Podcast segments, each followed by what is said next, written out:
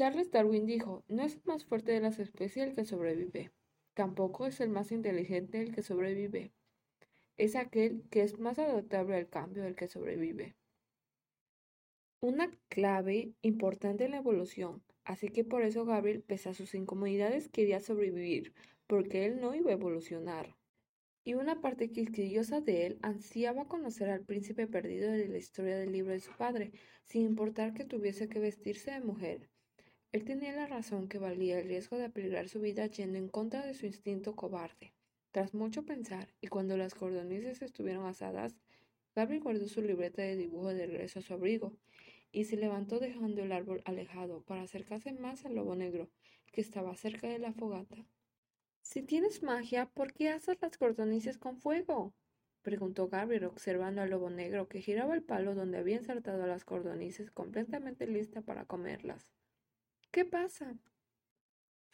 ¿Qué es magia? interrogó el lobo picando con una de sus garras la carne de cordoniz más cerca. No sé qué sea eso, pero no lo emplearé mi naturaleza guardiana lobuna para asar unas cordonices. Al final, soy un lobo y me complace cazar como a cualquier otro depredador. ¿Sabes que yo también soy un depredador? Sí, sí, inoportuno Gabriel, seguramente por el efecto del hueco en el estómago que no lo dejaba pensar con claridad, pero el lobo lo miró cuidadosamente. Ya sabes, los humanos nos alimentamos de otros animales.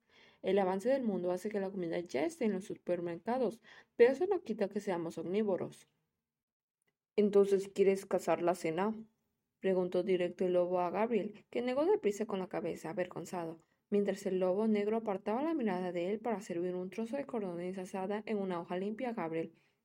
Está buena la cordoniz. Gabriel asintió con la cabeza fascinado con el sabor. Pese a que la supervivencia en el bosque fuese de carácter duro, él agradeció cada bocado que sus dientes demolían de esa jugosa carne. El bosque le había robado toda la comunidad que él había tenido antes en el pasado, pero estar al lado del fuego, en compañía del lobo negro, comiendo una sabrosa cordoniza en una mañana soleada, causó que Gabriel se sintiese satisfecho de que los infortunios del pasado no le hubiesen arrebatado la vida. Señor Lobo, es usted un cocinero excelente. Hace que no me pueda lamentar por haber matado a esas pobres cordonices la halagó Gabriel, cuando pudo dejar de dar buscados porque su hoja en su mano estaba vacía y lo miraba vagamente deshecho. Debería abrir su propio restaurante, claro, si eso fuese posible en este mundo o en este bosque. No, yo no soy un lobo doméstico. De ser así, yo hubiese sentado cabeza con una pareja estable y hubiese tenido cachorros. Reveló un poco más sobre él mientras le servía un poco más de cordoniz asada a Gabriel, al cual se le hacía agua a la boca. Y yo solo cocino para poder comer, así que lo hago sin pasión culinaria. Pero agradezco su halago, señorita Gabriela. Si tuvieras pasión culinaria, tu comida pasaría a convertirse en alimento de los dioses. Farfulló Gabriel, comiendo despreocupado, intentando ser lo más recatado posible, pero estaba muy sabroso, y si en algo no le mentía al lobo era sobre su cocina. Lo siento, no lo dije por ofender, es solo una expresión coloquial en mi mundo. Está bien, no me ofende incluir a los dioses, concedió el lobo negro, mientras continuaba comiendo la cordoniza asada al lado de Gabriel, que colocó la hoja vacía sobre su regazo. ¿Quieres más, señorita Gabriela?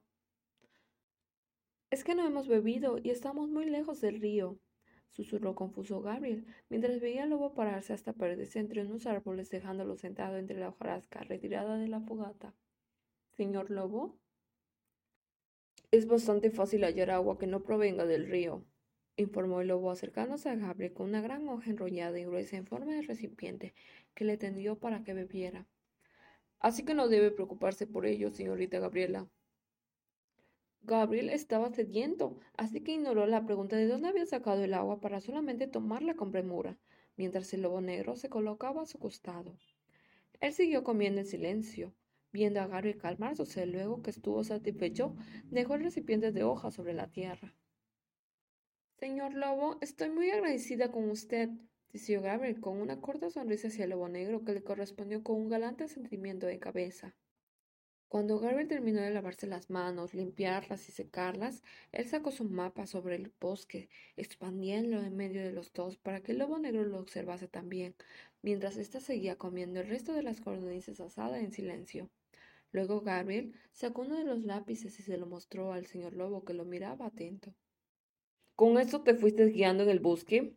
preguntó el lobo negro con ojos examinadores a Gabriel, quien le correspondió con un asentimiento de cabeza. Él bajó la mirada azulada hacia el gran papel. ¿Qué son esas líneas en los bordes?